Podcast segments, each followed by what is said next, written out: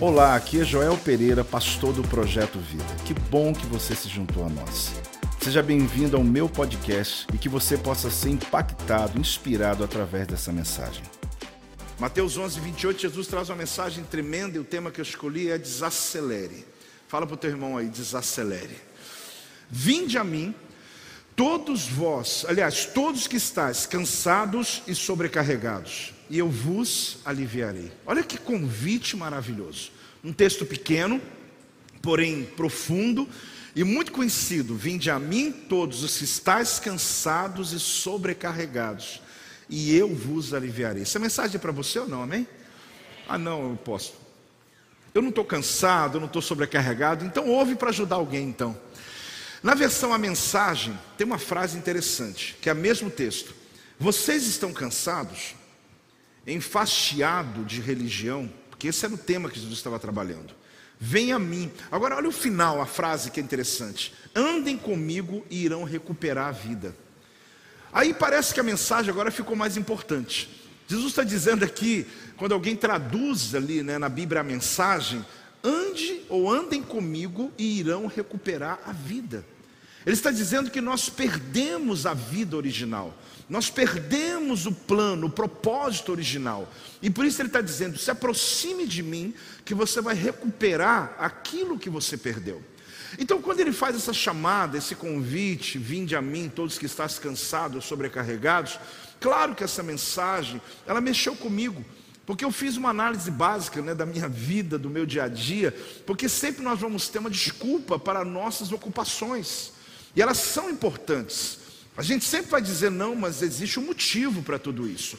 Então é muito difícil discernir, é difícil perceber, é difícil ler quando nós estamos correndo. Inclusive tem um profeta que ele escreve uma mensagem que o próprio, o próprio Deus entregou para ele, dizendo que a mensagem que ele havia recebido tinha que ser escrita de uma maneira que até quem passa correndo pudesse ver. Abacuque 2,2, vamos lá comigo para você ver que já é uma história já importante. Né? Abacuque 2,2 diz assim: O Senhor me respondeu e disse: Escreve a visão, grava sobre tábuas. Agora olha o final, para que a possa ler até quem passa correndo. Então ele recebeu uma visão, perdão, ele recebeu uma visão. Nessa visão havia uma palavra do céu: o justo viverá pela fé. Qual que é a palavra? Em momento de crise, gente, no momento de muita pressão e até opressão, o profeta recebeu essa palavra de Deus que o justo, quem for justo, vai viver pela fé. Então ele está dizendo: fique em paz, porque no meio de todas essas perseguições, escassez, dificuldade, fique em paz, porque quem é justo, justo viverá pela fé. Então ali Deus falou com ele: mas faz uma coisa, Abacuque. Você vai escrever em tábuas, mas escreva de um tamanho tão grande, coloque em um lugar tão visível que até quem estiver correndo vai poder ler. Então, Abacuque, ele é o inventor do outdoor. Se alguém um dia te perguntar isso, se alguém duvidar, você vai falar, está na Bíblia. Ele inventou outdoor. É onde exatamente até quem passa correndo teria que ler aquela mensagem: o justo viverá pela fé. Uma boa dica de colocar na tua empresa, porque é bíblico, né? Então o que acontece?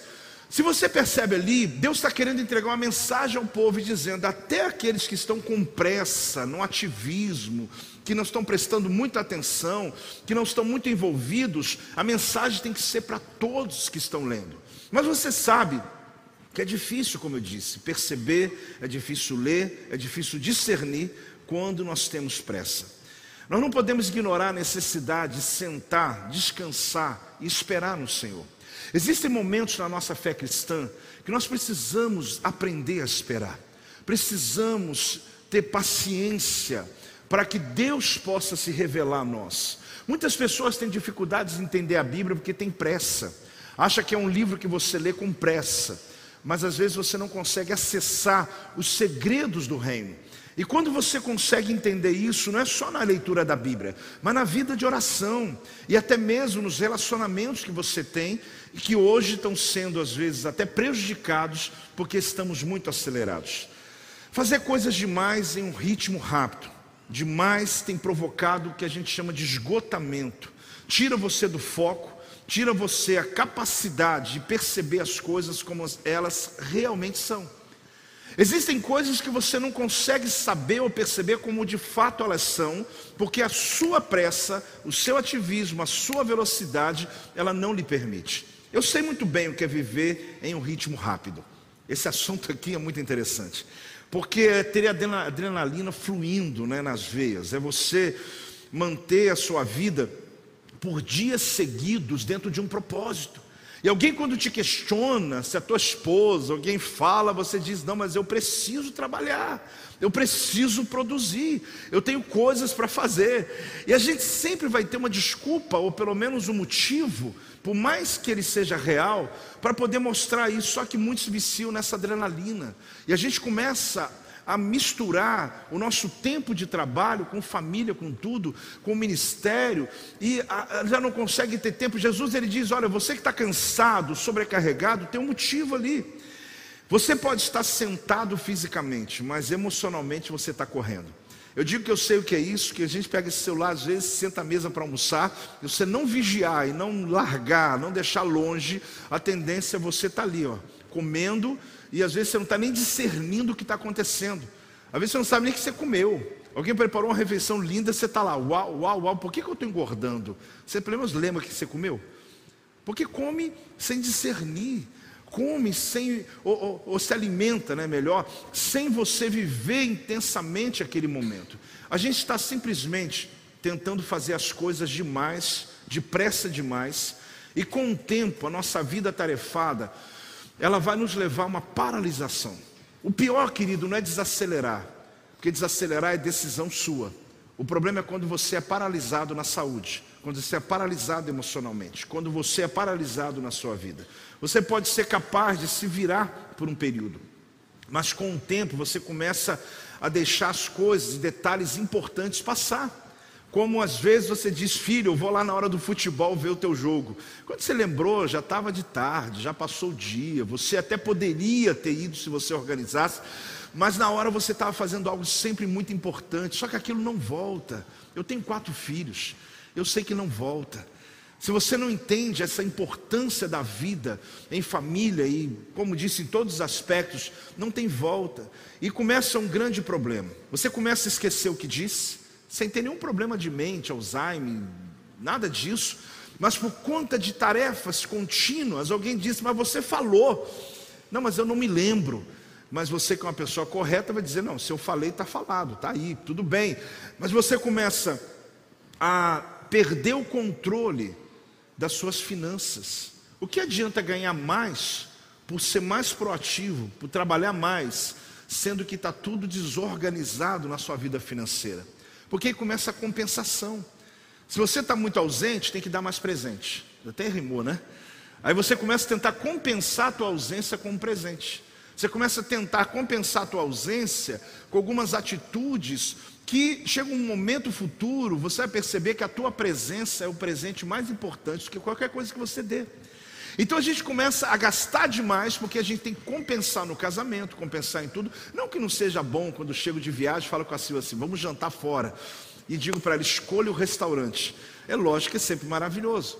Mas a grande questão é quando nós começamos a viver uma rotina onde está tudo tão acelerado que você começa a tentar sempre compensar uma coisa com a outra e tem coisas que são insubstituíveis. Então, tudo isso porque você forçou a ir além do seu limite. Fora que fica sensível demais. Você está numa reunião importante na empresa e começa a chorar, porque alguém falou que ia pintar o banheiro de, de azul. Aí você chora, alguém fala: Não, não, tá bom, a gente muda para verde. Só que na verdade não é nada disso, é que você está por aqui já, você está no limite, você está emocionalmente abalado. Você chora por qualquer coisa, você perde o equilíbrio, qualquer coisa está acontecendo, e isso começa a refletir no casamento, começa a refletir na família. Você, o que está acontecendo? Meu Deus, você começou a chorar, o que, que eu fiz? Não é nada com você, é porque você decidiu viver além das suas forças. E Jesus está dizendo: você que está sobrecarregado e cansado, vem até mim, porque eu quero fazer você recuperar a tua vida. Eu quero te dar alívio para você viver bem. Pode falar amém aí, gente. Eu sei. Mas apóstolo, o senhor está tá vivendo no Alice nos Países das, Mara, País das Maravilhas. O que, que é isso? O que o senhor está falando aí? É tão bonito, apóstolo, mas amanhã cedinho estou acordando. Amanhã cedinho já tem um monte de compromisso. A semana passa. Eu sei de tudo isso. Por isso que o apóstolo falou que ia botar um espelho na minha frente. Mas o que eu quero dizer, querido, é que a Bíblia tem palavras sobre isso. Se não fosse importante, Jesus não falaria. Se não fosse importante para eu ministrar numa noite sobre isso, falar sobre desacelere. Desacelere é um alerta para as suas escolhas, escolhas que temos feito e provocado um cansaço, sobrecarga demasiado. Jesus ele promete alívio. O que, que ele promete? alívio. Então, quando eu falo desacelere, é porque eu olho nessa palavra que eu quero mergulhar nela com você e realmente encontrar onde está esse alívio para a nossa vida. Primeira coisa, onde Deus errou comigo? Fala comigo, onde Deus errou comigo? Apóstolo, eu tenho até medo de fazer essa pergunta. Deus não errou, não. Mas tem hora que vem uma sensação, parece que Deus errou, né? Parece que alguma coisa na humanidade, dos acontecimentos e as coisas na minha família. Você sabe que a busca pela resposta, que não tem resposta racional, ela causa um esgotamento e um cansaço absurdo. Essa busca por tentar dizer, Deus, o Senhor errou aonde? Onde está? Essa, essa busca constante, ela é exatamente às vezes o início de uma sobrecarga, de um cansaço, de um esgotamento. Se Deus acertou em todas as coisas que Ele criou na fauna, sistema solar, camada de ozônio, a natureza, né? O mundo das formigas. Você já olhou, não viu algum programa? Eu adoro. O mundo das abelhas. Você olha ali, meu Deus, tudo é perfeito. O homem, inclusive, manipula quando ele tira a rainha, bota em lugar, elas todas vão, faz ali. É tudo muito perfeito. O leão onde ele está, o, o mar, toda a cadeia alimentar, é tudo, e mesmo quando desequilibra alguma coisa, a natureza se organiza novamente, porque toda aquela estrutura é perfeita. Tanto que você não pode pegar uma árvore lá da Mata Atlântica e trazer aqui e colocar dentro da sua estrutura, por quê? Porque ela vai desconfigurar toda a natureza do lugar. Você não pode pegar lá o peixe-leão e colocar lá no outro mar de Angra ali, e ele vai desconfigurar. Por quê? Porque ele não é daquele lugar, ele foi colocado no lugar certo. Então, se Deus ele acertou tanto assim com a natureza, por que ele teria errado com você? Será que Deus de fato errou conosco? Porque na verdade, querido, existe um vazio no ser humano. O ser humano tem algo que os animais não têm. Você imagina uma formiga com depressão. Ela acordou um dia, olhou para as colegas dela e diz: Não vou trabalhar hoje, não. Né? Eu estou deprimida. não existe. Eu vou te explicar o motivo disso. Inclusive, disseram que tem já psicólogo para cachorro, para o seu pet. Aposto, cuidado, só vai falar agora. Calma que eu estou cuidadoso, fica tranquilo. eu tenho meu pet lá. Mas eu, eu tenho uma conclusão. Não olhe com uma cara feia para mim. Se o animal, se o cachorro está deprimido, não é por causa dele, é por causa do dono dele. Não é o dono dele? Então quem está precisando de ajuda não é o cachorro, é o dono dele que deve estar tá chato e deprimido. A grande questão é que animal, ele sabe que está vivo. Preste atenção. Eles só que eles não têm consciência, porque os animais, eles estão vivos, só que eles não têm noção uh, do que é essa vida, aliás. Eles estão vivos, mas não têm noção. Eu falei que sabe que está vivo, mas não. Por quê? Porque eles não conseguem enxergar de fora para dentro. Aposto, o meu cachorro enxerga. O meu gatinho enxerga. Ele é diferente, quase fala. Mas isso dá um dado científico, tá? Eu ouvi um rabino, inclusive, dando aula sobre isso. E ele falando não só na base da, da palavra de Deus, mas como os dados científicos, que a diferença é que o animal não consegue enxergar de fora para dentro ele não tem consciência de decisão. Então o que, que Deus entregou para mim e para você? O livre arbítrio. O que, que eu tenho? Livre. Então você faz escolhas. As suas escolhas te derrubam ou as suas escolhas te levantam. Só que Deus nos deu essa opção para que nós tivéssemos essa consciência que os animais não têm. Por isso que o ser humano ele tem um vazio que um animal não vai ter. A formiga não vai estar em depressão, uma abelha não vai um dia acordar e dizer, poxa, está tudo errado. Ela vai cumprir aquilo que é a natureza dela. Agora, se Deus não errou com a natureza, como Deus erraria com você? A grande questão é que quando nós entramos nessa, nessa busca por respostas, Se você está longe de Deus, você se torna muito mais vazio. Eu vou te dar uma dica de várias. É um dos termômetros muito importantes para saber se você está próximo ou não. Quanto mais próximo eu estou de Deus, mais reconheço os meus erros. Quanto mais distante eu estou de Deus, falo sobre os erros das pessoas. Gostou do termômetro não? Sim ou não? Não, não gostei, apóstolo. Eu não gostei. Eu vou repetir então. Quando você está muito próximo de Deus e quando você conversa com uma pessoa que está muito próxima de Deus, ela é capaz até de falar dos erros pessoais dela, mas difícil ela falar dos outros. Mas quando você anda com alguém que está muito longe de Deus, ela fala mais das pessoas, dos erros das pessoas, do que elas estão fazendo, do que de si mesmo. Não olha com cara feia para mim, gente, eu tenho que continuar aqui. Mas esse é um termômetro que você tem que olhar para dentro de si. Porque às vezes você tem naquela questão: o que, que Deus errou comigo? Querido, quando você está muito próximo de Deus, essa pergunta não existe. Porque você começa a ser tão grato pelo que você já é, e você começa a se sentir tão pequeno diante da majestade de Deus, você se sente tão pecador diante da santidade de Deus, você se sente tão no escuro diante da iluminação que Deus tem na tua vida, que você, quanto mais próximo, você se sente pequeno, mas não digno de alguma coisa. Agora, quando eu vou me afastando, vem os questionamentos. Quando eu vou me afastando, eu começo a olhar pessoas e não a mim mesmo. Quando eu vou me afastando, eu vou entrando para o campo da escuridão. Então faça esse teste. Comece a olhar a tua vida, olha a tua semana e perceba uma coisa. Talvez você precisa se aproximar mais de Deus. Você sabe que existe uma necessidade. Ponha ar no teu cérebro. Ponha ar onde? No cérebro. Respira. Porque às vezes nós na atividade, nós trazemos ansiedade, agitação, correria quanto ao que está acontecendo. Se você teve, querido, capacidade de estragar tudo, você também vai ter a capacidade de consertar tudo. Talvez você tenha tomado decisões na tua vida que não estão sendo agradáveis hoje. Talvez você tenha entrado por caminhos que você se arrepende hoje. Talvez você tenha realizado coisas que você tem vergonha do que fez. Mas existe o poder da transformação, o poder da transformação. É o poder da palavra, querido. É o poder da presença de Deus. É o poder do sangue do Cordeiro sobre a nossa vida, que é capaz de pegar uma maldição e transformar em bênção. É capaz de pegar uma tragédia e transformar em sucesso. É capaz de pegar uma vergonha e colocar dupla honra no lugar da vergonha.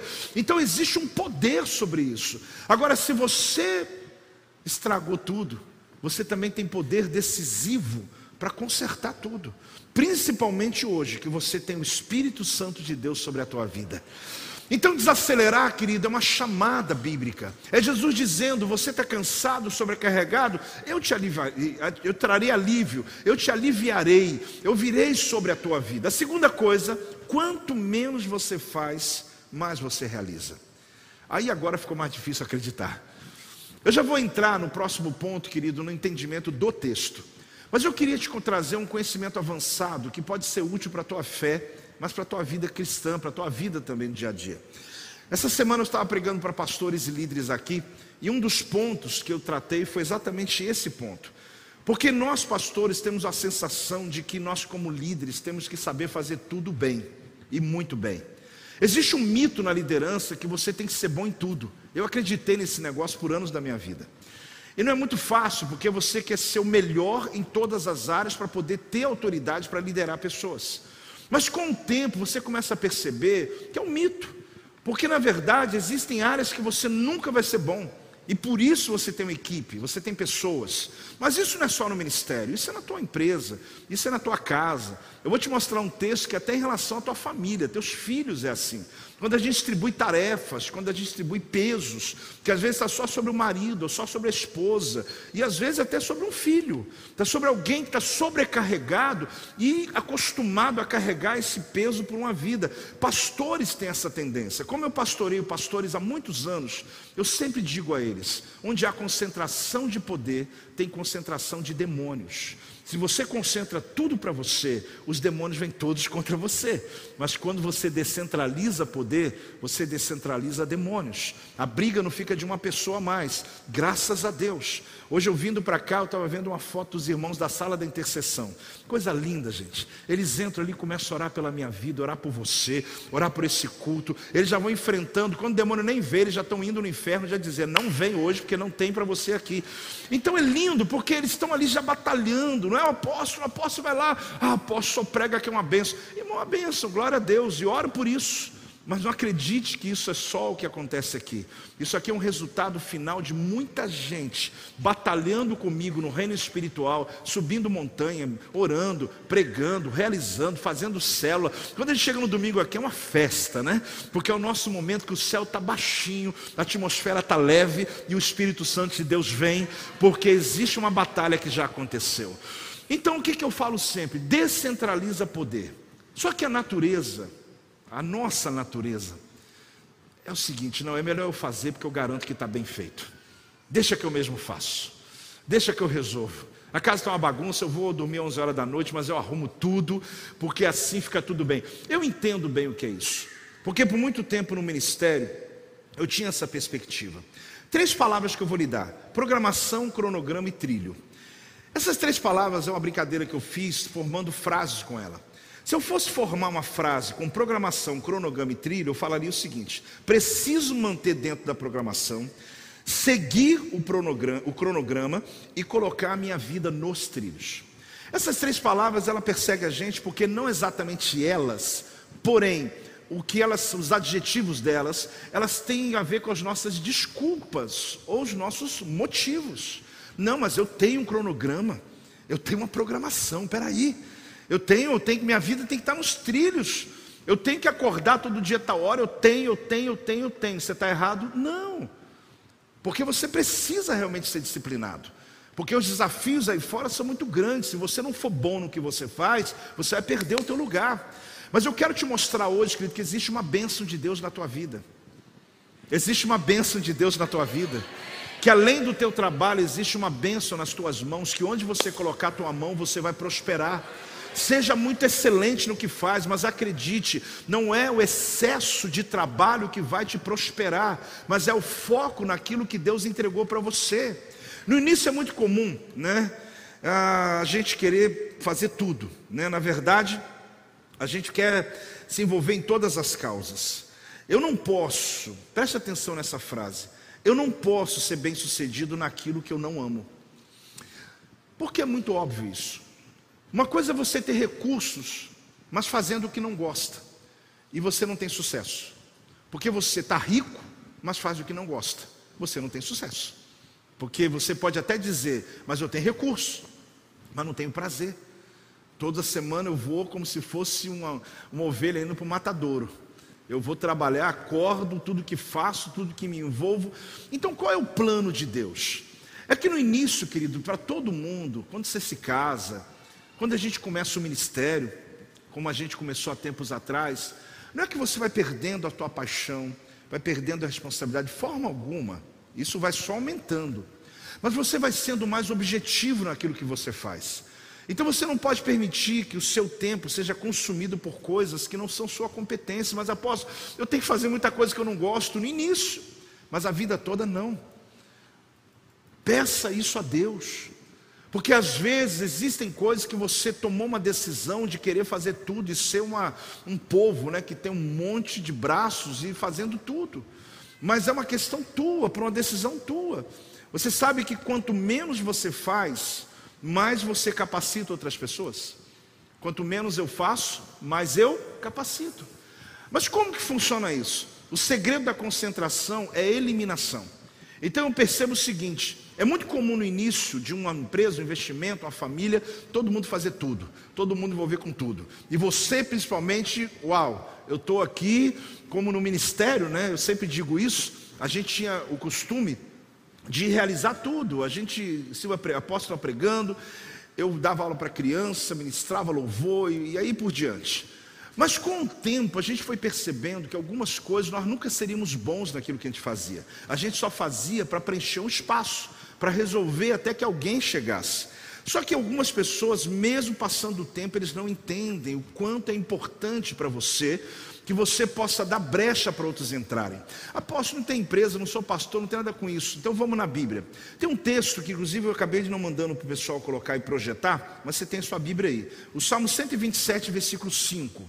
O Salmo 127, versículo 5, ele vai mostrar, querido, uma cultura que havia no Antigo Testamento a respeito de filhos. Ah, quantos aqui têm filhos? Faz assim só para eu saber. Ok. Deixa eu te dar uma palavra sobre isso. O qual era a importância, além de muitas outras bênçãos? O salmista no Salmo 127 fala assim, versículo 5: Feliz o homem que enche deles a sua aljava. Não será o que? Envergonhado quando pleitear com os inimigos à porta. Ele está falando aqui a metáfora das flechas colocada aqui nas suas costas dentro de uma aljava. Um guerreiro, ele podia ter sete, ele podia ter dez flechas, e quando ele ia para a guerra, ele ia tirando as suas flechas. Então o salmista compara filhos a flechas. E ele está dizendo o seguinte: como é comum no Antigo Testamento, quando eu tenho uma boa negociação, eu vou para a porta da cidade. Era comum isso. Eu vou lá para a porta da cidade, porque lá é o lugar dos negócios, dos campos, né? de trocas, de negociação, de resolver problemas judiciais, o que for. Então ele diz o seguinte: quando esse homem que encheu a tua aljava de filhos e os treinou, vai à porta da cidade fazer suas negociações, talvez um outro homem vindo, um beduíno, um viajante vindo, pode olhar para ele sozinho e dizer: Eu vou me aproveitar, eu vou roubá-lo, eu, nós vamos espancá-lo, nós vamos deixar ele na pior. Mas de repente ele está lá fazendo negócio, chega um filho, outro, sete meninões, né? Fala, papai, está tudo certo aí? Aí alguém olha e fala, peraí, esse homem não está sozinho. E foi isso que ele falou. Quando eu tenho meus filhos comigo, eu estou treinando a minha família, para que eles possam prosperar junto comigo, para que eles possam me defender no futuro. É um princípio bíblico. Você, como filho, faça isso com teu pai. É um princípio que aonde ele chegava e dizia: Não, pai, pode deixar que eu resolvo. Agora o Senhor nos ensinou. Então, quando eu falo sobre o princípio de você ser centralizador, começa dentro de casa. Quem está aí, diga amém dentro de casa. Por quê? Porque não se trata do número de horas que você trabalha, mas da concentração do teu tempo. E se a gente não tem essa consciência, é natural, nós pais queremos aliviar nossos filhos, que eles não têm algumas responsabilidades. É aquela ideia, né? É interessante que o malabarista, ele quando. Você está vendo que hoje nos sinais de, de trânsito, né? As pessoas vão lá dar aquele show, né? Eu estou tentando ver se eu ganho dinheiro. eu estou tentando ver se eu ganho dinheiro, peraí. Você vê que eles param ali, você viu que eu não tenho habilidade nenhuma, né? E eles começam a jogar as bolinhas para o alto, né? Se tivesse cinco aqui, eu dava um show, só tem três, então eu não vou fazer não. Mas é interessante que você vê ali, no, no circo é assim, e eles vão jogando as suas bolas. Eu achei que eu ia fazer melhor. Né? Tem alguém que tem essa habilidade ou não? Tem alguém aí? Já ganhou dinheiro assim, não, né? Ninguém. Então vai eu mesmo. E o que acontece? É como se você estivesse dando o teu show. Você tem um monte de compromisso. Imagina tivesse aqui cinco ou seis bolas na minha mão, eu fosse especialista, e o indivíduo está ali jogando para o alto, e as pessoas olhando, uau, uau, ele é bom no que faz. Isso somos nós, fazendo um monte de coisas que na verdade as pessoas do lado estão querendo fazer. E a minha perspectiva na vida foi o seguinte: eu vou trabalhar com necessidade ou eu vou ser alguém que tem que posso trabalhar com propósitos? Enquanto eu estou assumindo tudo numa igreja, num lugar, numa família, eu vou sempre ser urgente demais. A minha presença sempre vai ser extremamente necessária, porque eu trabalho sempre com necessidade. Então, trabalhar com necessidade é todo dia, meu Deus, se eu não trabalhar, não tem pão nessa, nessa, nessa casa, não tem comida. E a gente não partilha as coisas. Eu trouxe essas bolas aqui porque a ideia é deixar cair mesmo. Com o tempo, eu comecei a perceber que algumas vezes a gente estava igual malabarista, botamos cinco bolas, a Silva também mais cinco, e a gente dominando tudo. E as pessoas do lado não crescem. Quanto menos você faz, mais você treina pessoas. Quanto mais você faz, menos você treina as pessoas. E aí a gente começou a perceber que a igreja seria mais saudável. Quando a gente começa a acreditar que quando você deixa uma bola cair, duas, o que acontece? A Adriana pegou uma, pode ficar, o Elcio pegou outra. É, e a verdade é o seguinte: a ideia é essa. Porque quando ela cai no chão, alguém fala, caiu. Alguém fala, coitado. Outro fala, não, deixa que eu pego. E aí você chega um momento do ministério que você fica essa assim, ó, só com a bola. Tem algum show aqui? Nenhum. Ninguém bate palma, nem me dá oferta, nem dinheiro, não dá nada. Só que quando eu pego a minha, a minha vocação, aquilo que eu sei fazer bem, e de fato dou o meu melhor, pode não ser um espetáculo para quem está querendo espetáculo, mas vai ser cirúrgico para aqueles que precisam de uma cura e uma bênção. Pode dar uma salva de palmas. Eu não dei espetáculo. Apóstolo, eu te vejo aí no culto pregando, né? Estou aqui, ó, lançando aqui. Faço muitas coisas na semana, e muitas mesmo. Me sinto às vezes um técnico mandando as pessoas com o meu time, que é muito grande, para a gente realizar o que é hoje a nossa igreja. Mas quanto menos eu comecei a fazer, mais eu tive pessoas próximas de mim. A minha oração, querida, é que você entenda isso na tua vida para que os seus filhos possam ter responsabilidades, os meus, né? O espelho está aqui, fica tranquilo. Para que nossos discípulos, para que a nossa vida ela amplie em outros níveis. Porque às vezes a gente acha que no padrão é quanto mais bolas eu tiver na mão, mais líder eu sou, mais promissor eu sou, mais eu vou prosperar. Você está dando um show que na verdade o máximo que as pessoas vão te dar é algum dinheirinho no final do teu dia. Mas quando você pega uma só e diz, não, deixa eu cuidar da minha, deixa eu fazer bem o que eu faço deixa eu ser especialista no que eu faço. Aí sim, você vai começar a perceber que o teu ministério, a tua profissão, a tua casa, a tua vida, você vai descentralizar o poder e muita coisa vai acontecer. Você está recebendo essa palavra, querido? Desacelere. Fala comigo.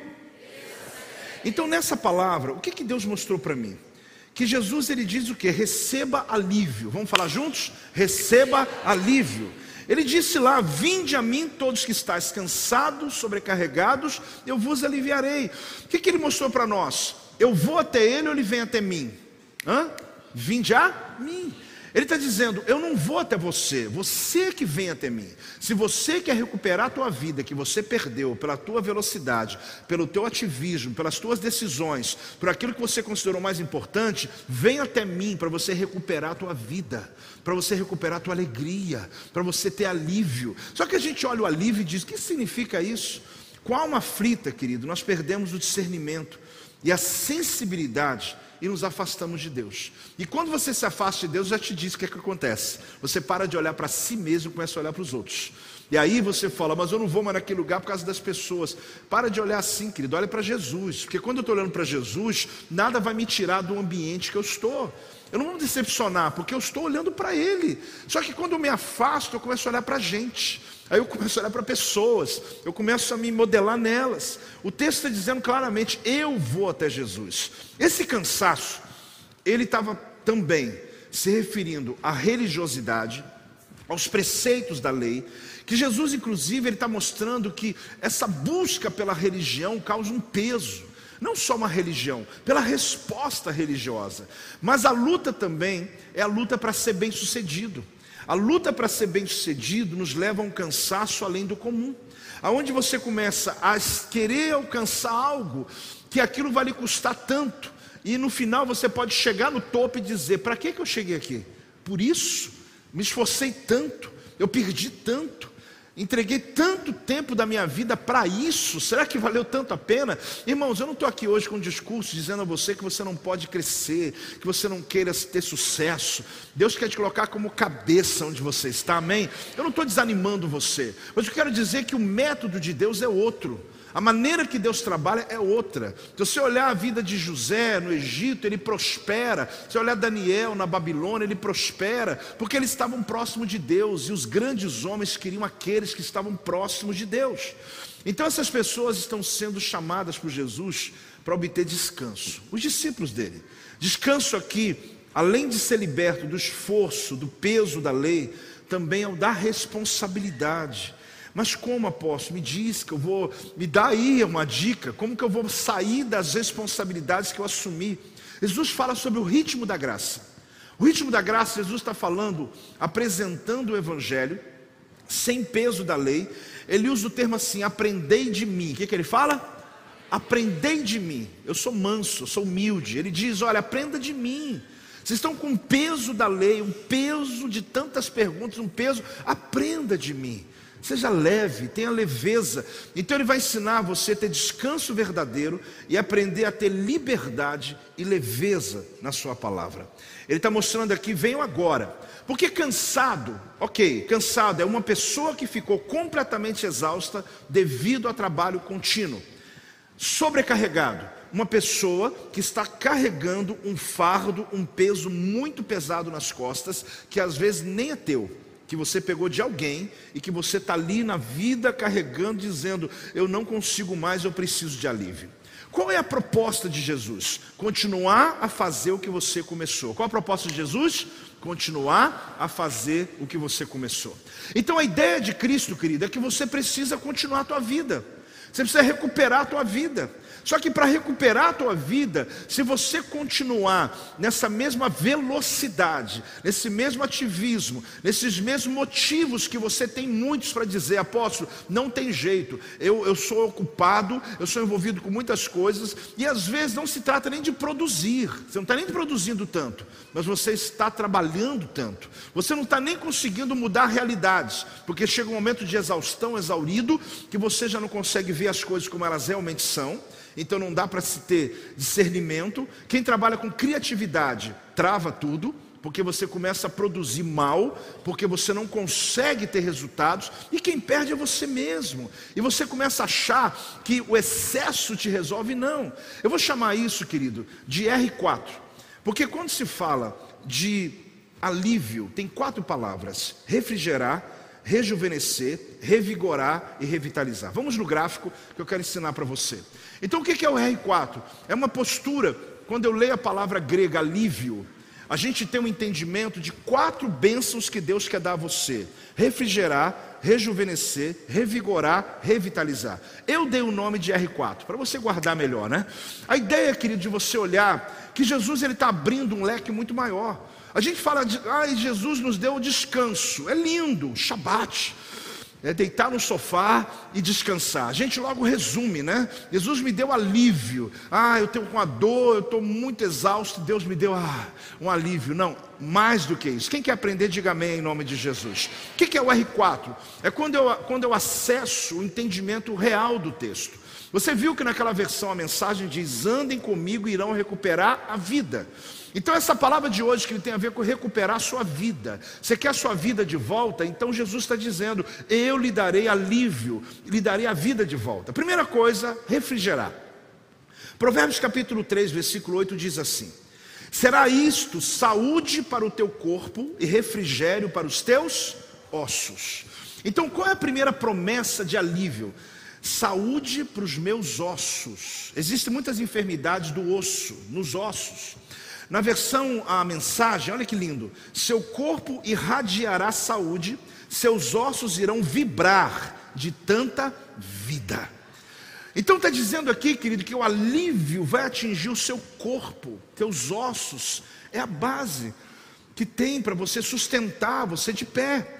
Quando fala de Oscar, ele está falando que você fica de pé, eu te mantenho de pé, eu sustento você.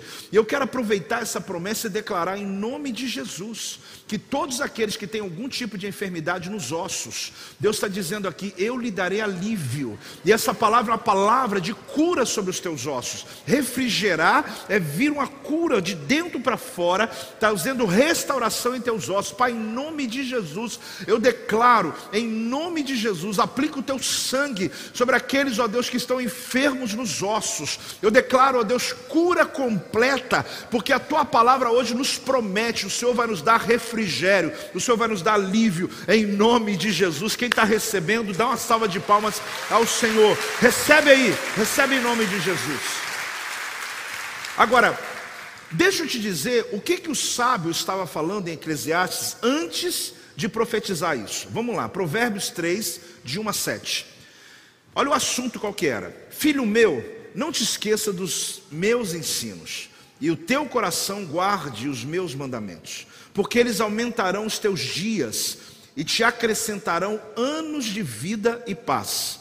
Não te desamparem a benignidade e a fidelidade. Ata ao pescoço. Ou seja, seja tem essa característica em tua vida. Escreve-as na tábua do teu coração e acharás graça e boa compreensão diante de Deus de todos os homens. E dos homens, perdão. Confia no Senhor de todo o teu coração e não te estribes no teu próprio entendimento. Não confie só em si mesmo. Confia no Senhor, reconhece-o em todos os teus caminhos, e ele endireitará as tuas veredas. Não sejas sábio aos teus próprios olhos. Teme ao Senhor e aparta-te do mal. Você vê que antes Jesus, aliás, antes, Deus também, Jesus, mas aqui é o sábio Salomão recebendo essa palavra. Antes dele falar, será isso saúde para o teu corpo e refrigério para os teus ossos, ele diz que o ensino é importante. Você realmente confiar no Senhor. Ele está prometendo aqui saúde aos teus ossos. Quando Jesus então prometeu dar alívio, ele também estava se referindo aos nossos ossos. Então, refrigerar é um dos quatro R's, ou do R4 é uma das promessas. Rejuvenescer. Provérbios capítulo 15, versículo 13. Olha o que diz a palavra.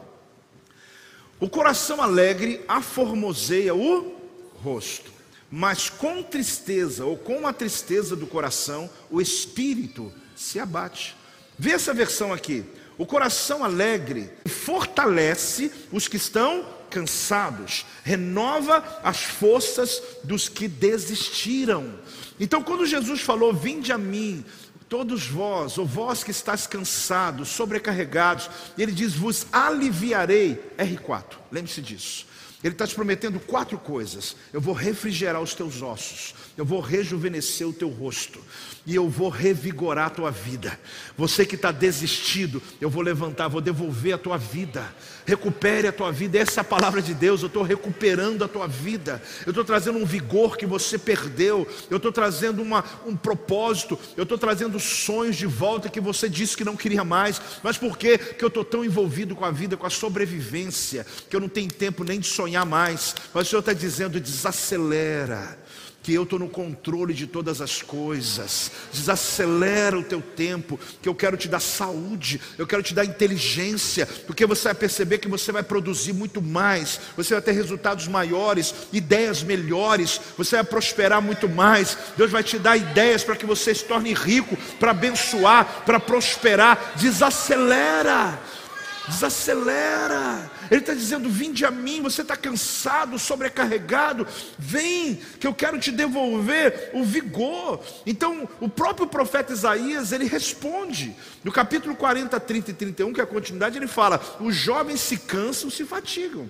Os moços de exaustos caem, mas os que esperam no Senhor renovam suas forças, sobe com asas como águias correm e não se cansam, caminham e não se fadigam. Irmãos, você que já viu falar sobre a águia, quando ela chega no mais alto nível dela, ela não tem que abanar, não tem que, ela não tem que bater, perdão, as asas mais. Ela não precisa. Na verdade, ela só fica planando, pegando o ar quente e seguindo o teu rumo, sem fazer força nenhuma. Assim Deus está dizendo: quando você chegar no nível que eu estou lhe dizendo, eu vou levar você a um nível que você vai produzir mais, vai ter maiores resultados. Você toma posse ou não? Está na Bíblia. Eu vou te dar essa visão da águia, e você vai enxergar longe, você vai ter mais vigor, você vai voar muito mais longe, e você não vai fazer a força que você está fazendo hoje para ter o que você tem hoje. Você vai fazer menos força e vai ter mais do que você tem hoje. Eu profetizo sobre a tua vida, profetizo sobre a tua casa. Dá glória a Deus em nome de Jesus. Aleluia. Glória a Deus. Então, alívio, R4, refrigerar, rejuvenescer, revigorar e revitalizar. Aqui tem um segredo, querido. Eu quero ler com você em Romanos capítulo 6, versículo 5, logo nós vamos orar. Quem está recebendo hoje a palavra? Olha bem, Romanos, o apóstolo Paulo diz assim: Porque se fomos unidos com Ele na semelhança da morte, certamente o seremos também na semelhança da sua ressurreição. Então, se nós morremos com Cristo, nós vamos viver com Cristo. Quando você foi batizado, querido, o ato é esse: você sepultou o teu velho homem. Ali você levantou-se para a nova vida. Você tem um espírito renovado, mas a carne ainda é velha. Então você vive nessa batalha onde você tem um vigor, mas às vezes o teu corpo grita. Mas Deus está dizendo que chegará um dia que nós vamos ser é, é, renovados nele, quando vamos receber o corpo glorificado. Porém, hoje ainda, nessa terra, nesse tempo, até que ele volte, ele está dizendo: Eu vou revitalizar você, eu vou dar a você o poder da ressurreição. Ele está dizendo a você: o mesmo Espírito que ressuscitou Jesus de entre os mortos, é o mesmo Espírito que habita dentro de você e te levanta. Então, quando ele traz alívio, você pode olhar, amém, apóstolo, já recebi, mas eu estou dizendo que é mais do que só uma palavra de descanso. Ele está dizendo: Eu vou refrigerar teu teus ossos, vou rejuvenescer teu corpo de dentro para fora, eu vou revigorar, eu vou trazer vigor a você de novo, eu vou revitalizar, eu vou te levantar, eu vou fazer algo extraordinário. Se hoje você está recebendo essa palavra, se põe de pé. Se você hoje quer receber essa força de Deus na tua vida, é na palavra, nela eu quero abençoar você, eu quero declarar, você que está cansado, ah, apóstolo, meu Deus, essa palavra é para mim. Mas não dá só para você só entrar aqui na mente. Tem que entrar no coração. Você tem que se, se dobrar diante dela. Não é se humilhar diante de ninguém, não. Opa. Mas você tem que pelo menos reconhecer, falar: Meu Deus, é isso, eu preciso disso. É claro que esse assunto eu posso fazer uma conferência inteira sobre ele, é muita coisa para se falar. Mas eu resumi em um entendimento que qualquer pessoa aqui pode sair daqui com uma decisão. Eu não vou viver mais desse jeito. Eu preciso, eu preciso curtir meus filhos, eu preciso viver minha vida. Ah, posso, mas eu, eu tenho que trabalhar, eu já lhe disse, querido. Você não vai ser bem sucedido naquilo que você não ama. Ah, mas hoje eu faço o que eu não amo. Ok, ok, hoje. Mas daqui a alguns dias, Deus pode mudar isso na tua vida, sim ou não? Mas quando que isso vai acontecer? Quando você sair da zona de conforto, quando você confiar quando você obedecer. Todos os textos que eu li, eles dão instruções para a gente. Ele está dizendo ali: obedece a palavra. Não confie, não se estribes no seu próprio conhecimento. Porque quando eu me. Eu, eu, estribe é o seguinte: quando eu piso na plataforma do meu conhecimento, eu estou confiando em mim só. Mas confia no Senhor, confia na palavra, confia nos princípios que Ele ensina para você. E você vai perceber que você pode ter resultados melhores com menos, com menos exaustão. Porque você sai desse culto aqui hoje dizendo, apóstolo, eu ouvi tudo, mas eu não sei como é que vai ser, porque a minha vida já está toda comprometida. Amém. Mas comece a eliminar, deixa algumas bolas caírem. Ok? Apóstolo, mas dá medo. Ok, mas deixa. Alguém vai pegar. E você vai começar a ser chamado por aquilo que você realmente foi chamado para viver. Eu acredito nisso. Se tem alguém que pode dizer para você, eu não falo isso por nenhuma soberba, por favor, por incentivo. Mas se eu posso pregar isso para você, é porque a minha vida está e consiste em fazer o que eu amo. Trabalho muito, você não tem noção. Acordo de madrugada, pego o voo de madrugada, mas feliz. Sabe por quê? Porque quando você está no teu chamado, até o que chama de trabalho, ele se torna para você um prazer. Eu quero abençoar você.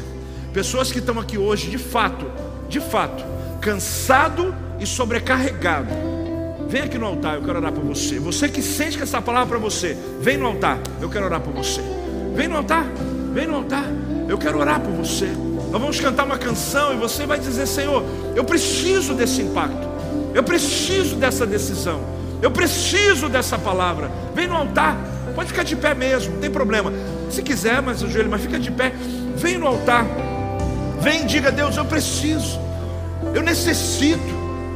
A minha mente não para, a minha vida entrou num nível que eu preciso tomar uma decisão.